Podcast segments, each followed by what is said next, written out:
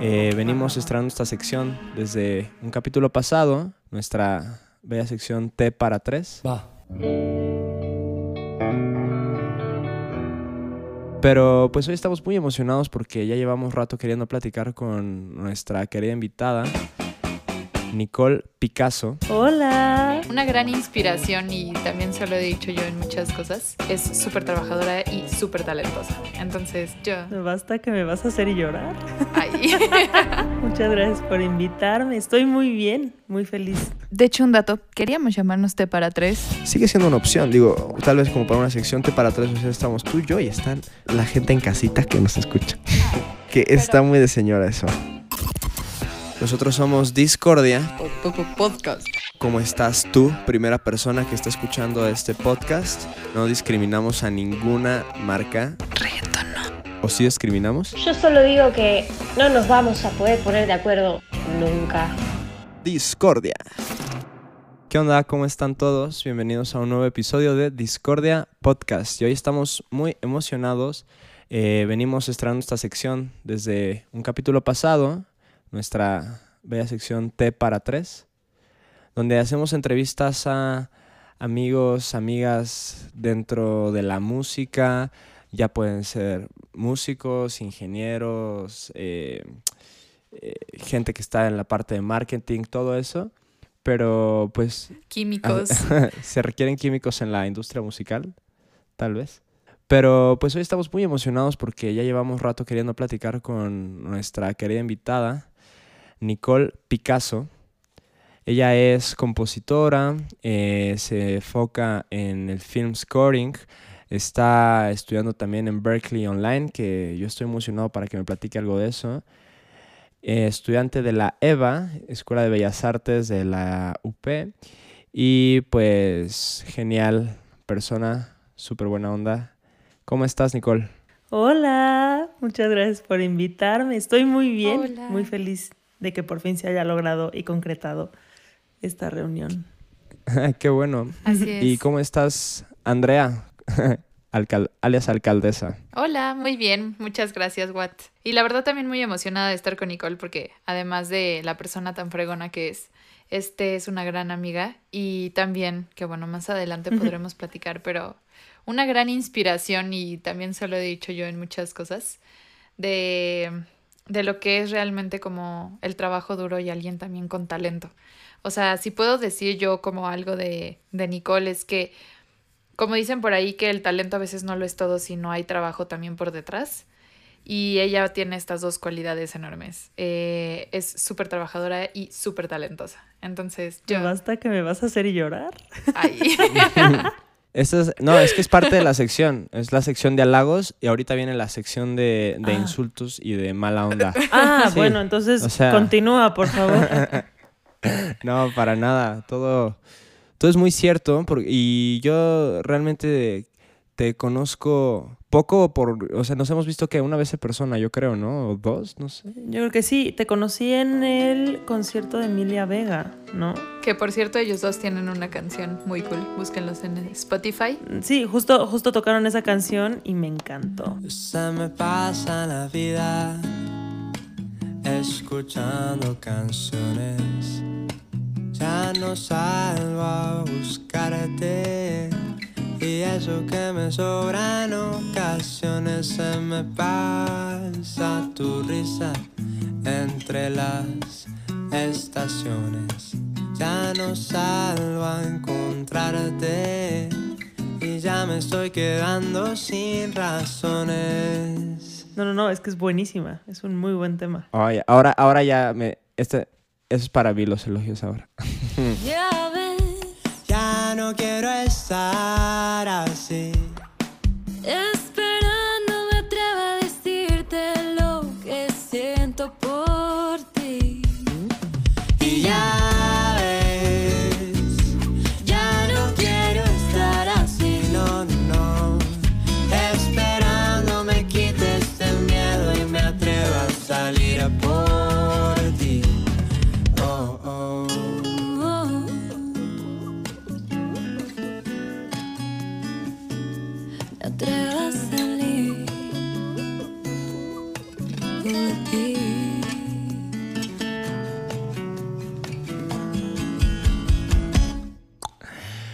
No, pues eh, yo y te conozco de todo lo que me platica también Andrea. Este, somos fans de tus ideas y tus proyectos y de tu de tu vibra, lo poco que puedo ver.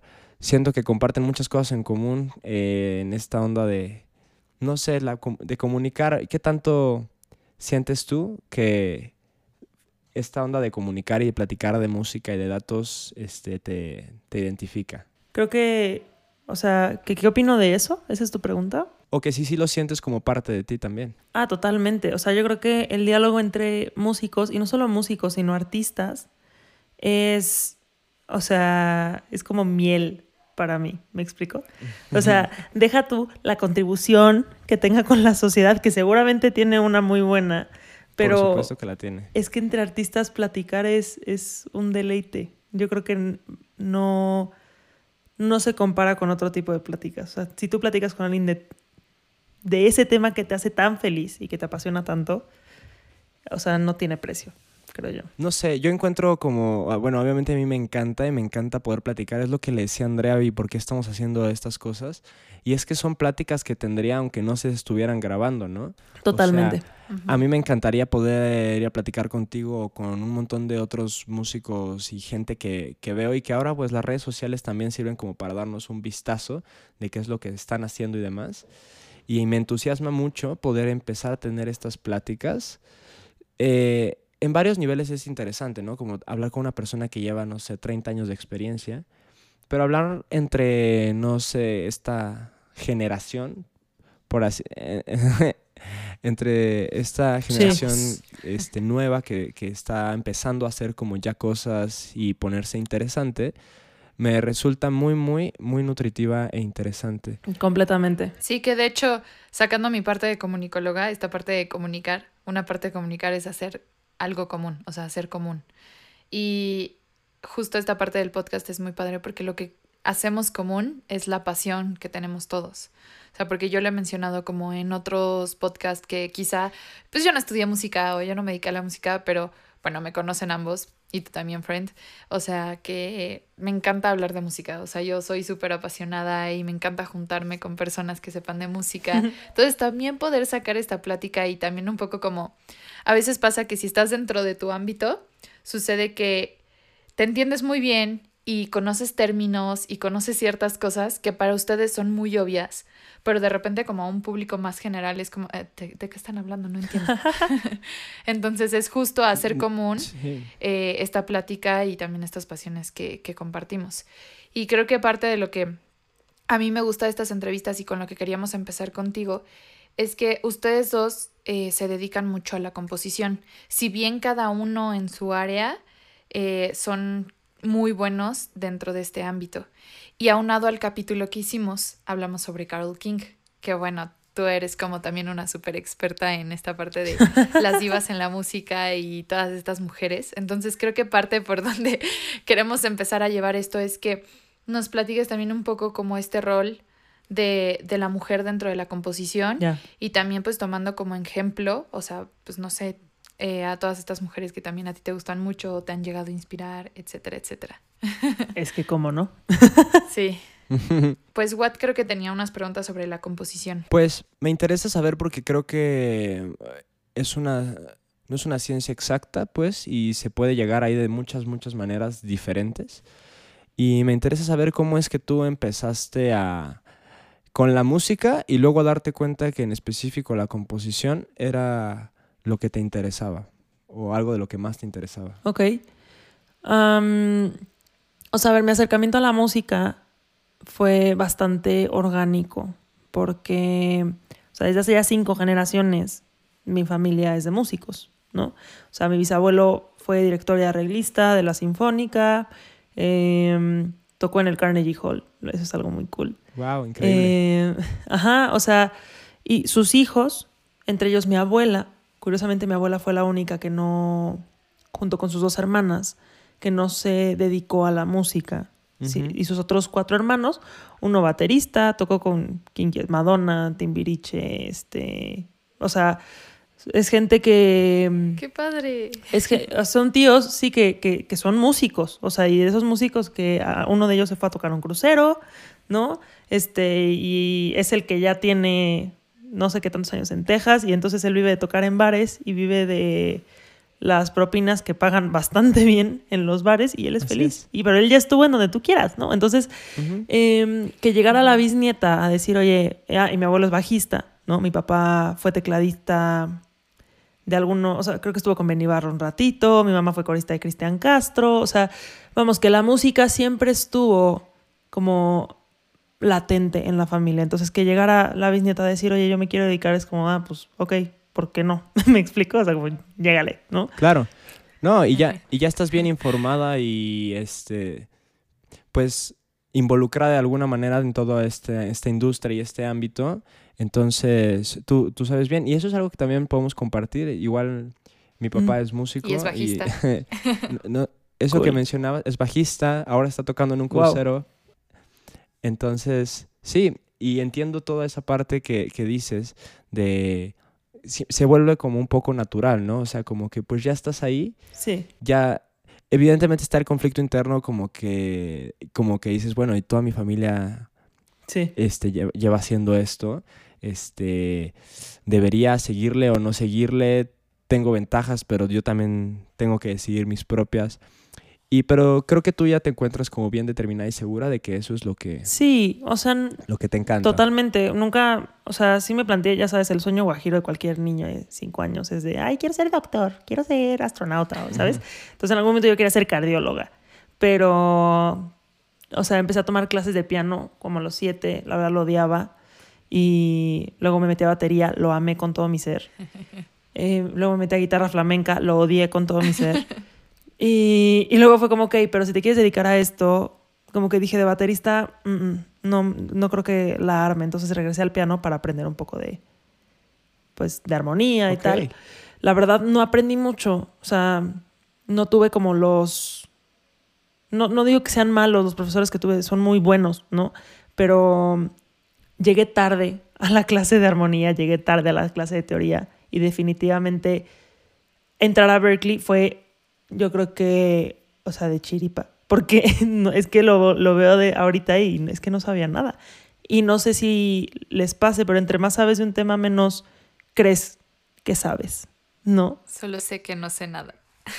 Es que es, es verdad. Y no existe algo como acercarse al conocimiento, si bien lo que haces es simplemente alejarte y alejarte y empiezas a ver como la el big picture, ¿no? Este todo lo todo lo que te pierdes, ¿no? Empiezas a ser más consciente de todo lo que desconoces y eso es Totalmente. no sé, también motiva, ¿no? Supongo, como que es algo como que es inagotable y puedes recurrir y seguir ahondando en todo eso, padrísimo. O sea, hay dos, dos cosas con las que me quedé y que me encantan. Una, de que tú dijiste que tuviste como esta idea de querer ser astronauta o cardiólogo, no sé qué, o etcétera. A mí una de mis cosas que siempre hubiera querido es haber estudiado, o sea, no como tal como decir, ay, sí, quiero ser música o lo que sea, sino más bien como cantante de jazz. Entonces, es como los sueños así distintos, ¿no? De cada quien. Y la otra, y que quería hacerte una pregunta con esto que dijiste, porque me parece muy curioso y en general creo que ha pasado con otras pláticas que hemos tenido y que tuvimos, por ejemplo, con Enio. Es gente que sí estuvo involucrada, por ejemplo, desde muy chica por fam- padres, abuelos, lo que sea, en la música, pero que llegó un punto en el que cuando ellos estudiaban música no les gustaba. O sea, como que tampoco era parte de su idea. Entonces, yo aquí quiero preguntarte, ¿qué fue lo que te hizo decir cuando antes decías, no, es que no me gusta? ¿En qué momento fue que diste como ese paso de decir, no, sí me gusta y sí me quiero dedicar a esto? Mm, lo que no me gustaba, por ejemplo, era la disciplina o que me dijeran que tocar. Y es fecha que no me gusta, ¿no? o sea, hay intérpretes que les encanta, es como ponme una partitura porque para mí es un reto, ¿no? Y para mí es como, please no, porque tengo tantas, o sea, tengo tantas cosas aquí en la cabeza que quiero tocar y que quiero hacer, que esto me estorba, ¿no? Luego entiendes este rollo de disciplina y que bajes mi pastor y nada me faltará, ¿no? Pero antes de entender eso, eh, por supuesto que sí, sí da mucha como pereza eh, el estudiar. Creo que el momento determinante fue cuando empecé a tocar batería. La primera canción que me aprendí fue The Reason de Hubastang. O sea, rolón, ¿no? La cosa de un, dos, tres. eh. Oh, claro. Súper popera. Es que me encanta porque Nicole también es súper popera. O sea, te encanta también su... Híjole, no, no sé. Yo siempre he tenido problemas con esa canción. No me termina de pasar. A mí no me gusta la canción porque me la dedicó como ese novio traumado en secundaria. Ah, sí. Así, O horrible, sea, horrible. Ajá. Por supuesto. Me Muy gusta el video. Me gusta el video. Es un gran video. ¿Sabes qué? Creo que tiene, o sea, es, esa canción es la definición de una base sólida. O sea, Sí, total. todo está en su lugar, ¿no? O sea,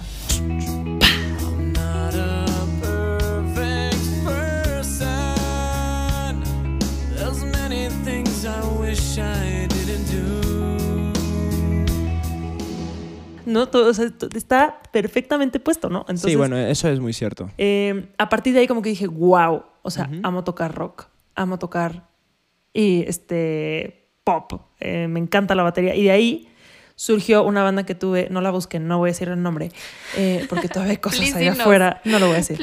Eh, una banda con unas amigas que era un exitazo. O sea, ¿cómo les explico el éxito que tenía en. Güey, di porque- el nombre, por favor. No lo voy a decir. eh, el, o sea, ha- había algo aquí en Querétaro, porque yo soy de Querétaro, eh, que se llamaba el Encuentro de Bandas. Lo organizaba un colegio de hombres, ¿no?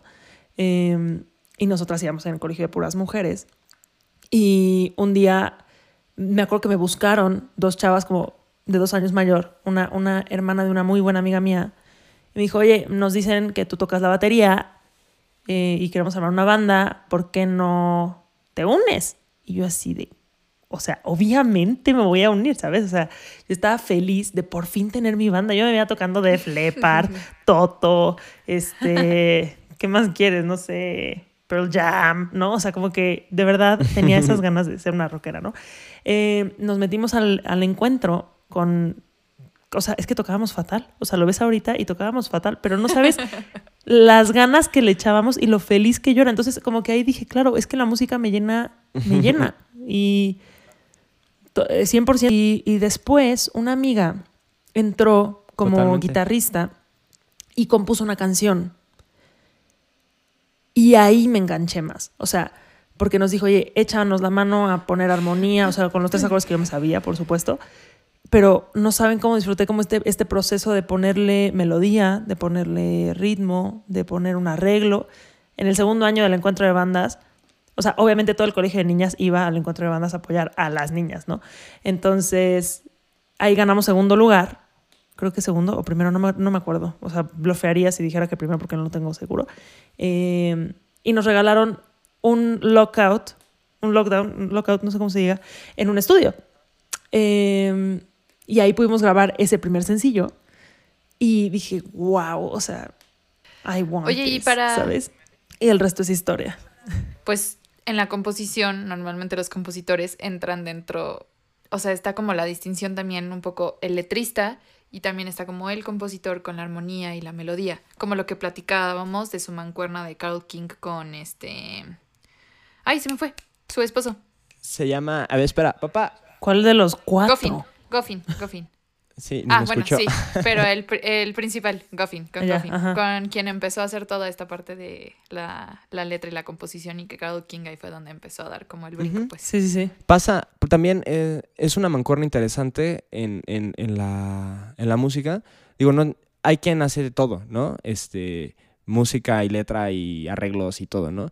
Pero esa mancuerna me, me, me Sí. parece interesante como Elton John con... Ay, me van a fallar los nombres. ¿Cómo se llama? el- Sí, ya sé, con su letrista. Esa historia no me importa. fascina. Hacen Sí. siempre estas mancuernas. eh, y, y- Claro. y resulta muy, muy productivo. Y Que de hecho lo ves Ajá. en la película de Sing Street con estos dos amigos, que es el que compone y el que hace también la letra. Esa referencia Así que es. hacen me encanta, por eso amo tanto esa película. me acuerdo que cuando la vi, mi papá me dijo, es que es como esta referencia a Lennon y McCartney. que bueno, Lennon Sí. y McCartney ambos tenían como su propia personalidad y le- se aventaban como música y letra a la vez, ¿no? Y sí se puedes como identificar quién le puso más de su cosecha a cada rola, este, pero ellos sí componían como letra y música cada quien. Yo creo que, o sea, más allá de de grados y de armonía y de toda esta parte como teórica, creo que necesitamos mucho más identificar para lo que eres bueno, qué se te facilita. Y si en algún momento te trabas, o sea, y necesitas ayuda de alguien, es que la, la pides, ¿me explico? O sea, no te tienes que obstinar en hacer todo tú, porque a veces, a veces como, no sé si te ha pasado, que, mi querido Sebastián, eh, que sientes que pierde valor tu música o que, si- o que pierde autenticidad si le pides ayuda a alguien y a Así veces es. eso lo puede enriquecer mucho más, ¿me explico? O sea, como que o no te sientes suficiente o, por ejemplo, yo soy pésima para las letras, es que soy malísima, ¿no? Entonces no tengo el mayor problema en pedirle a alguien que sea un fregón de las letras o fregona de las letras en pedirle ayuda, ¿no? Creo que ¿Qué fue lo que hizo Elton John? para eso estamos. O sea, es que, es que, y además qué bonito, ¿no? O sea, me parece maravilloso que nos podamos ayudar entre todos. Sí, la colaboración resulta muy enriquecedora y, y nutritiva, ¿no? A la hora de, de componer. Y está... Es complicado, ¿no? Yo siempre tengo problema en decir, y parece que actualmente está siendo un común denominador, al menos para las disqueras, que ahí es donde siento que pierde un poco de esta onda orgánica que dicen, ah, vamos a juntar a estas ocho personas, o sea, no dos ni tres, vamos a juntar a ocho personas. El beatmaker, ya sabes, Ujú. el productor, al ingeniero, a un letrista, a un rapero, a otro rapero, porque ahora se hace puro trap. Entonces, de pronto sí está chido y hay gente que sí, Sí. le gusta colaborar, pero de pronto sí se hace como una, un atasque bien extraño. Y no sé, encuentro mucha pureza en ese sentido, hablando de Carol King, con su disco Tapestry, de Es que. es así, es la, la, la esencia. Está informada de todos sus amigos, increíbles compositores, músicos que participan también en el disco, pero es la voz de Carol King este, en, en, en todos los niveles, ¿no? Y eso me encanta y lo, me resulta muy como claro o, o prístino a la hora de escucharlo. Totalmente. Este, no sé si quieras pasar con una de las preguntas locochonas que teníamos, Andrea. Qué miedo. O... Sí, o un poquito, un poquito antes de eso, a lo mejor nada más, como que tú nos platiques un poco ahora este rol, como en donde tú estás entrando, y cómo fue que entraste a la parte de composición en el área de film scoring. O sea, ¿qué fue lo que te llevó ahí? Porque, bueno, que te conozco, pues, y que sé que, y me lo has dicho, ¿no? Y lo dijiste hace rato, por ejemplo, que te encanta esta vibra que sientes cuando puedes llegar a tocar en vivo y cuando tocas enfrente de muchísimas personas eh, esta energía que se genera, o sea, como todo este ambiente, pero sé también muy bien eh, como este lado que a ti también te gusta y te apasiona un montón sobre la composición y sobre en, en film scoring. Ajá. Sí, o sea, definitivamente yo tengo la teoría de que cualquier músico, arreglista, compositor, eh, productor, eh, músico de estudio o así, nuestro guilty pleasure, y nadie me va a decir que no, es tocar en vivo. O sea, a todos nos encanta tocar en vivo, a todos nos hace feliz estar en un escenario porque por la vibra que sientes, deja tú las alabanzas que te den, porque te pueden tirar tomates, pero igual vas a ser feliz, o sea, la vibra que sientes de tocar en vivo no tiene, o sea, no tiene comparación, creo yo, ¿no? Pero, a ver, o sea, a mí siempre, desde la prepa, yo creo, o sea, siempre era como, oiga, no sé, tarea, eh, hacer un video para tal materia de tal cosa. Y siempre era, bueno, que lo haga Nicole, porque pues a Nicole le gusta eso. No, oigan, perdón, está pasando el panadero con el pan. No, no te preocupes. Qué rico. Esa es la banda sonora, pero de la Ciudad de México. Y... ¿Qué, qué estaba diciendo? Se me fue. Ah, bueno, sí, en, en la prepa. O sea, siempre que pedían hacer un video era como que lo haga Nicole, ¿no? Este, porque le gusta editar, porque le gusta todo este rollo, pues que se meta ahí, etcétera. Y... Sí, exactamente. Y... Y entonces, como que metiéndome, o sea, yo siempre tuve como la idea de, bueno, si te quieres dedicar a la música, ¿cómo le vas a hacer sin morirte de hambre? Porque tendré familia de músicos y suena muy lindo, pero algunos se las han visto negras, ¿no? Entonces yo dije, es que de intérprete, porque además yo reconozco que no soy la mejor intérprete, eh, me voy a morir de hambre, o sea, no, no la armo. Entonces, ¿qué onda, no? A ver, ¿te gusta organizar cosas? ¿Te gusta mm, el trabajo en equipo? ¿Te gusta producir videos? ¿Te gusta grabar? ¿Te gusta estar con la gente? ¿Te gusta salir? ¿cómo se llama eso? Y un día me dijeron, ¿te gusta producir? Y yo, ¿eh? ¿Sabes? O sea, como que nunca había escuchado esa, esa palabra y como que di en el clavo y dije, ok, me gusta la producción, ¿no? Y yo veo Sí, la composición sí. como una rama de producción. O sea, cuando tú compones algo, estás produciendo desde el demo que grabas, desde, o sea, aunque sea en tu celular, pero estás produciendo algo. Entonces, em, creo que el, el cine une estas pasiones mías, ¿no? O sea, une el producir, une el crear algo nuevo, une el, el comunicar algo a través de mi música y también es un reto, ¿no? Y el convivir con más gente porque no es el trabajo mío y ya está, ¿no? No sé si respondí la, respu- la respuesta. No, sí. Que aunado, por ejemplo, cuando lo pasas un poco a otras áreas, en mi caso, en la producción de radio o diseño de audio, es como, también me pasó lo mismo, ¿no? Como, es que, que, que como, ¿para dónde voy? ¿Cómo le hago acá? Y justamente te das cuenta que a lo mejor te gusta la organización, trabajar en equipo y hacer como todo este proyecto, grabar fríos, no sé qué, y cuando lo vas juntando, como dices, como tú creas esta composición, igual acá, ¿no? Es como componer las voces con la música, con los efectos, con los fondos, con no sé qué, con etcétera. Y es, la verdad, es un mundo súper apasionante, que a la vez también es muy estresante, pero también ha- hay una adrenalina también cuando produces, por ejemplo, ya pasándola a una producción en vivo o este tipo de, de, otros, de otras producciones es genial. Y ahorita que mencionaste esta parte del cine, es que totalmente el cine, así yo también fue como me empecé a enamorar también mucho de tener como una imagen que además venga acompañada de un buen diseño sonoro, de una gran banda sonora, hace la diferencia totalmente. O sea, yo siempre pongo ese ejemplo fácil de compres una película pirata, no estoy incitando a que compren cosas piratas, amigos, pero es como la puedes ver, o sea, si se llega a ver mal, la, la pasas, ¿no? O sea, como Ajá. que dices, eh, pero si le das play y la escuchas así, horrible, no entiendes las voces o lo que sea, eh, dices, no, no, esta película no la voy a seguir viendo, bye, y la quitas. Es real. Es Claro. esta parte... Yo me acuerdo perdón, que Es esta parte inconsciente que realmente es más consciente de lo que tú crees. No, nada, una tontería que me acuerdo que yo estaba chiquito, una vez como que un tío me trajo una peli que era la de Star Wars 3, creo, de las nuevas, y era pirata, pero pirata, pirata, o sea, pirata de las piratas, o sea, que era grabada como el cine y de pronto como que pasaba algo y se escuchaban las voces de los de al lado así horrible, horrible, horrible. Pues muy bien, estamos aquí platicando, como si fuera un corte comercial, ¿no? Ya sabes, regresas. Estamos aquí platicando con Nicole Picasso, que nos cuenta un poco de su vida, en su acercamiento también al film scoring. Oye, qué interesante eh, todo esto de, de- del film scoring.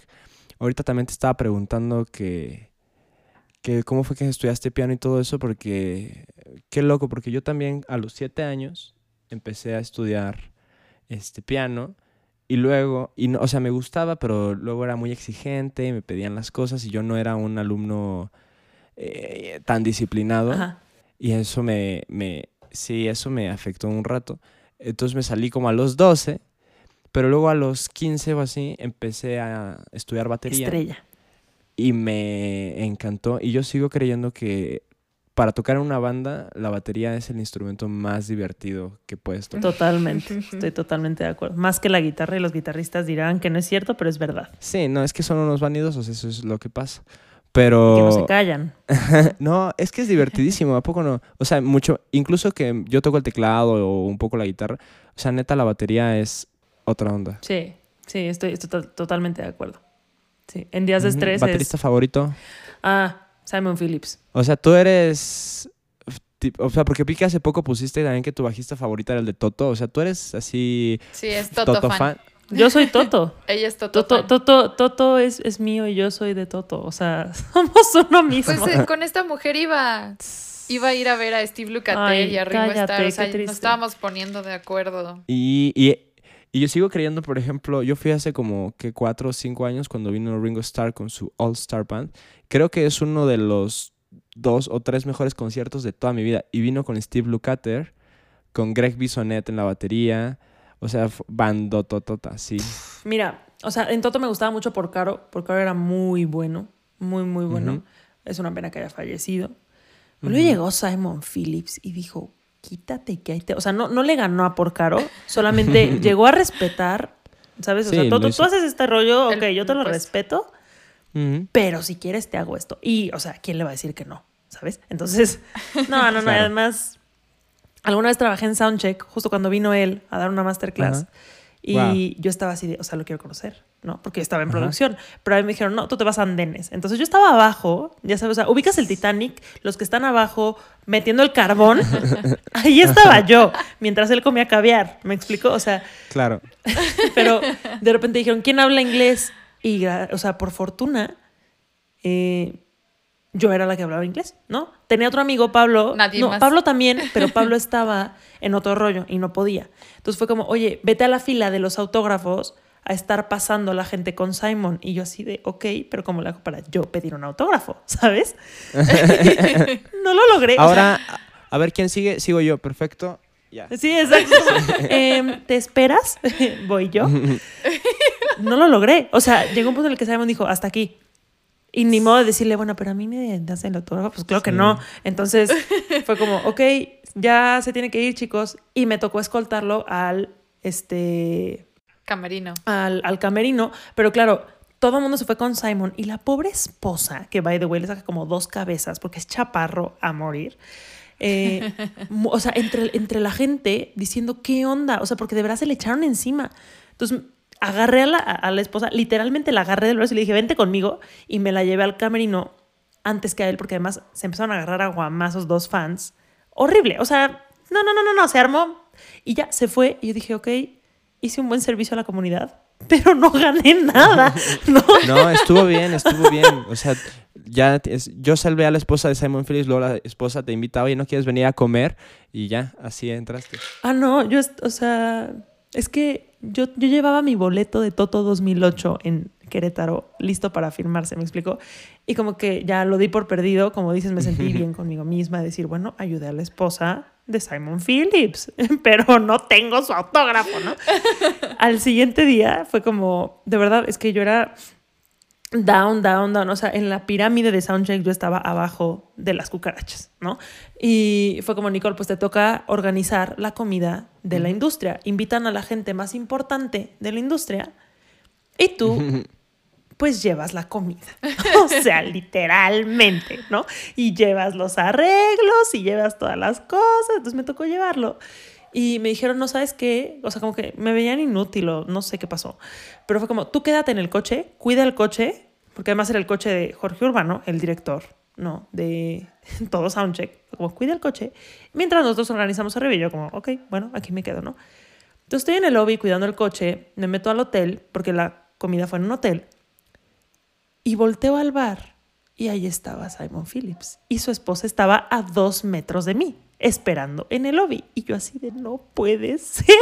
O sea, me estaba, me- en ese momento yo creo que, no sé, se me, se me fue el alma al cielo, ¿no?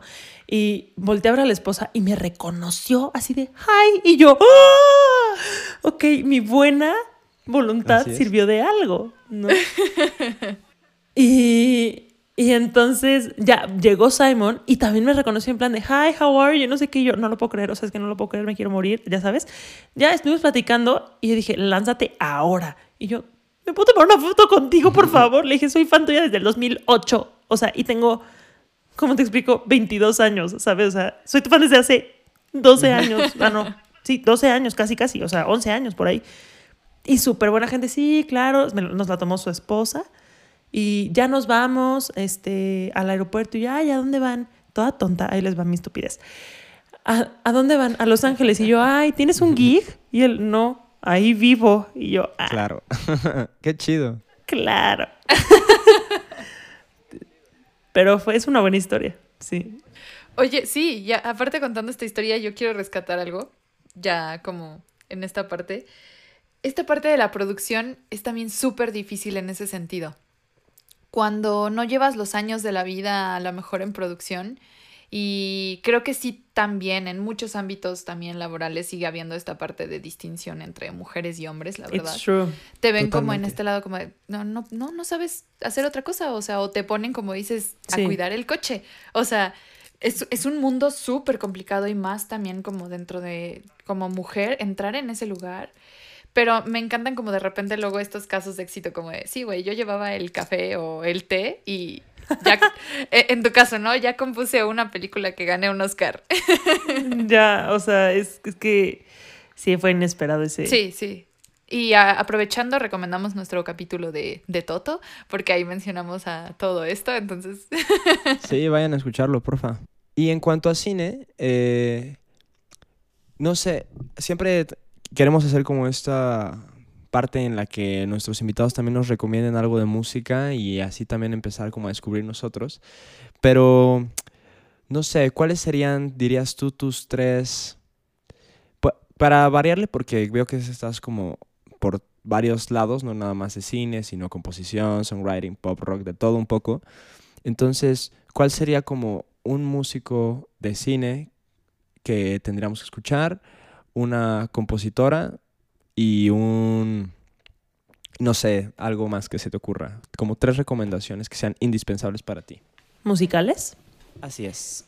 Am, ok, bueno, a mí me encanta, o sea, a ver, de mujer es que tenemos que escuchar y conocer a fondo a la ganadora del Oscar de Joker, a Hildur.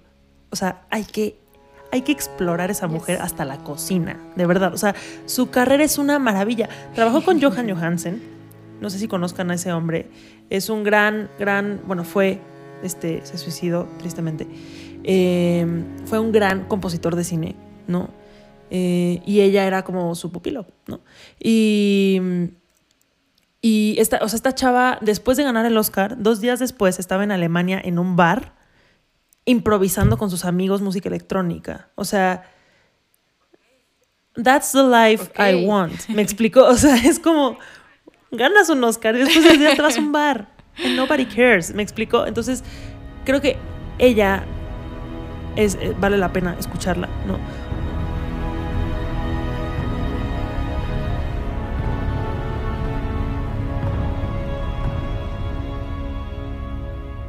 Otro compositor que me gusta mucho eh, es James Horner. No sé si lo conozcan. James Horner es el que hizo Corazón Valiente, por ejemplo. Es súper meloso.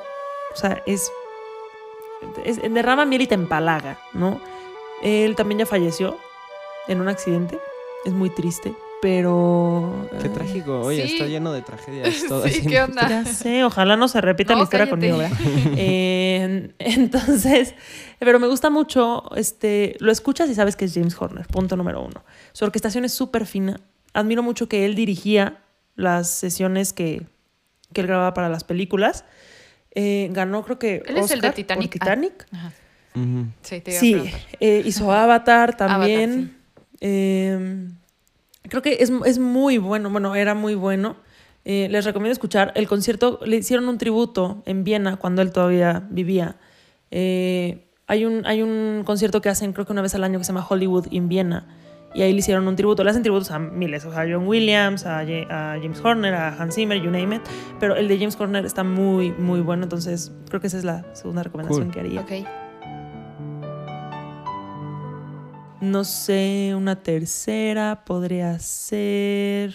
Es que, bueno, no sé si conozcan a esta mujer que se llama. Seguro si la conocen, a Nikki Janowski.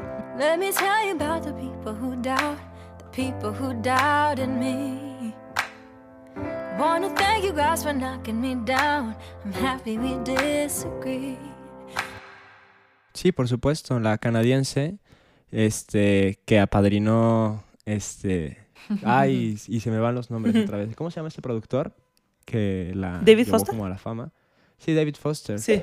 Que es el productor de Michael Bublé y el productor de, De Celine Dion y de quien tú Celine quieras. Dion, así es, ¿no? Sí, sí, sí. Nikki Janowski, y, y yo la sigo porque llamó la atención como desde muy chavita, Sí. este, cantando como jazz impresionantemente bien, súper linda, súper carismática y eh, es tremenda, es tremenda. No es una bala. Aunque, aunque, últimamente, o sea, yo, yo que la sigo y veo lo que está sacando y no, no me ha atrapado tanto lo último que ha hecho, pero, o sea, quiero que me encante, o sea, de verdad le digo, por favor, no ya. sé. Creo que, creo que hay mucho que aprenderle. O sea, independientemente de, de, de lo que saque ahora. O sea, por ejemplo, su scat. Tengo, tengo amigas cantantes que lo transcriben todo y lo analizan, porque su escate No, es... es prodigiosa. Sí, sí, sí, o sea... Entonces, yo creo que vale la pena echarnos un clavado a, a, No- a Nicky Janowski. Es muy bueno. You must take the A train to go to Sugar Hill way up in Highland. Yo ya estoy esperando con ansias que haga la colaboración Nicky Janowski y Jacob Collier, porque sé que se conocen. El mundo lo está esperando, el mundo entero lo está esperando y no sé por qué no ha pasado. Y, y Qu- Quincy Jones está como atrás de los dos, ¿no? Y son como, tienen como la misma edad, son como esa generación de los chavitos de Quincy Jones. Sí. Y, y no, aún no, pero supongo que ya en, en cualquier momento debe- deben colaborar. Yo creo que lo están cocinando para que quede así perfecto. O sea, no, sí. se, no se van a arriesgar, me explico. Me encanta.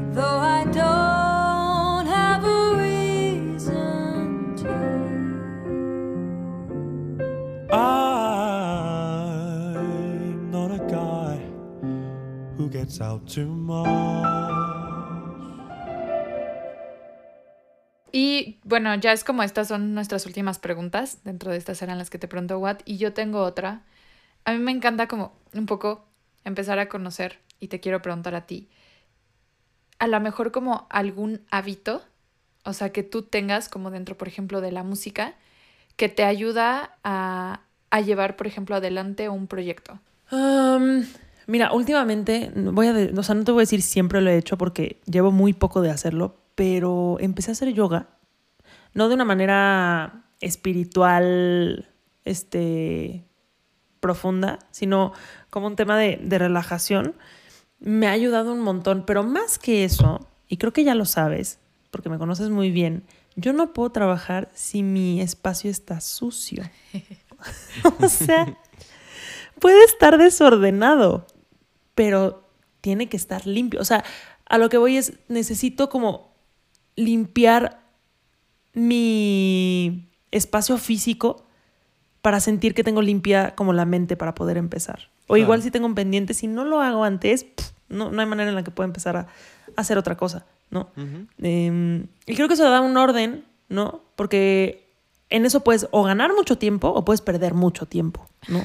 Entonces tienes que ser como súper pragmático. Claro. Y si te conoces, pues también ya como que permites algunas cosas, ¿no? Creo que sería eso. Ahorita que dijiste eso, es que hay una frase que me encanta que llegué a ver donde decía una hora invertida, o sea, no perdida, organizando tus cosas, es un día ganado. O sea, como Totalmente. dándote esta idea de, güey, si lo haces, lo organizas y lo acomodas, ganas mucho más de lo que tú crees. También me recuerda a en una conferencia que está dando Jorge Drexler, donde le preguntan eh, quién, qué, qué- qué se necesita como para componer. Y bueno, hablando también de ganadores de Oscars que- y con música para películas, Jorge Drexler gana este para con la peli Diarios de motocicleta, con la canción Al otro Ajá. lado del río, que Ajá. Y yo. y, y el premio se lo dio Prince, o sea, imagínate. Wow. Y bueno, yo recuerdo como menciona en esa plática que se pone a pensar y dice, a ver, ¿qué, qué es lo necesario como para componer y así? Y empieza diciendo como que lo que necesitas primero es estar como relajado, ¿no? Tener como un espacio donde te sientas cómodo, con la temperatura adecuada, una silla cómoda, respirar, o sea, sentirte como muy bien en el espacio donde estés Totalmente. para poder como crear. Y yo que soy un desordenado total, luego me pasa que entonces como que tengo una idea y quiero llegar, entonces jalo el teclado así como puedo y me siento en el borde de la cama y empiezo a tocar y digamos, a veces sale porque tiene que salir, pero es muy incómodo, o sea, realmente te frustra y estás como, ay, se cayó esto y tienes que acomodar. Entonces, tener un buen espacio resulta indispensable para, para componer y para crear en general, ¿no? Ya sea que dibujes, pintes Claro. o hagas lo que hagas. No, y que sepas cuál es, cuál es tu espacio. Hay un libro que voy a aprovechar para, para, o sea, es que me deberían de dar comisión, ¿verdad? Pero no me lo van a dar. Se llama El hábito creativo de Twyla Tharp. Es esta mujer.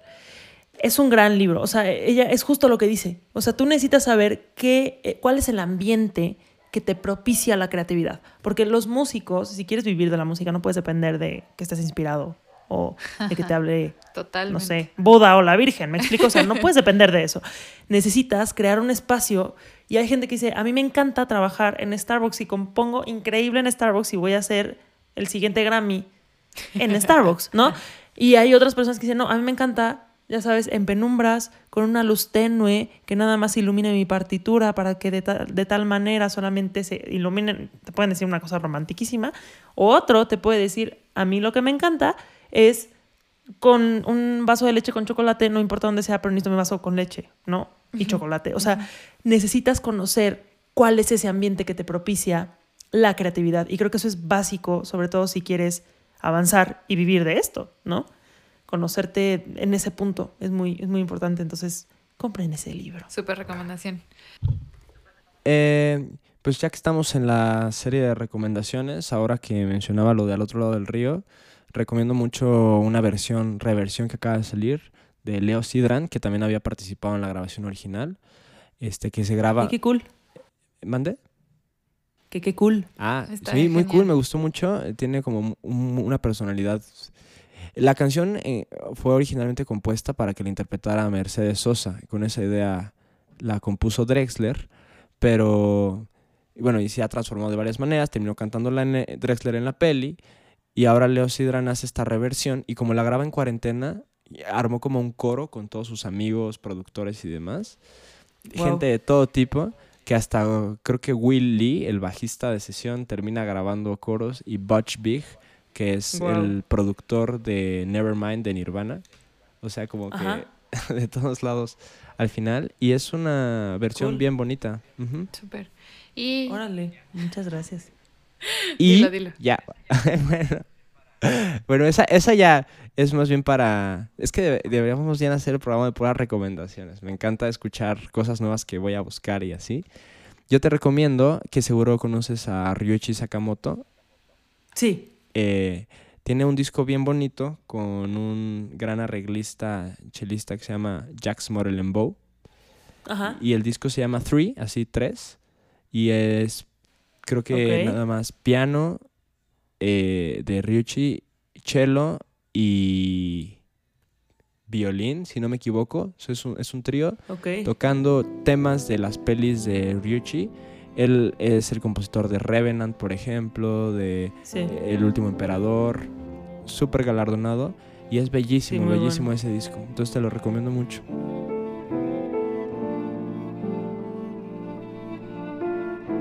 Y yo nada más para que tú termines, friend, para ya cerrar esto. eh, ¿Qué como consejo, recomendación, darías a todas, pues como, no sé, compositores, músicos, a toda como esta tribu que tú tienes y sobre todo, pues más que nada de tu edad, dentro de tu ámbito, ¿cuál sería un consejo que les darías? Híjoles, es que uno, uno sigue aprendiendo, ¿sabes? Entonces, como que dices, ¿qué recomiendo? Sí, No importa. yo creo que algo que he aprendido es, nunca es suficiente, o sea, nunca te conformes con tu trabajo. Alguien decía que la pieza termina cuando la tienes que entregar, sobre todo cuando eres compositor de cine o así, acaba cuando la tienes que entregar, porque siempre le puedes cambiar cosas, ¿no?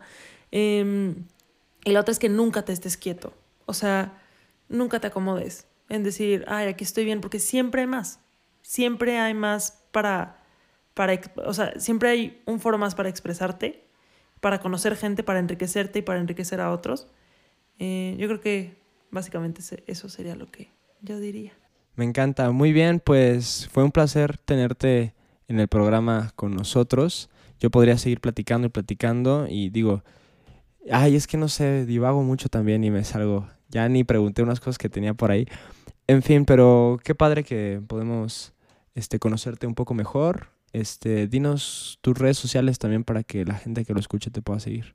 Bueno, me pueden encontrar, muchas gracias por la promoción, oigan, y después, pues hay que hablar de Carol King algún día, ¿no? Ya sé, ya Em, sé. em, ah, sí, mi- mis redes es, es- es Nicole Picasso, con una Z, no como el pintor, eh, guion bajo, music, ese es mi Instagram, y luego mi página es nicolepicasocomposer.com, ahí pueden checar musiquita. Súper. Pues mil gracias, eso es todo. Gracias, Nicole.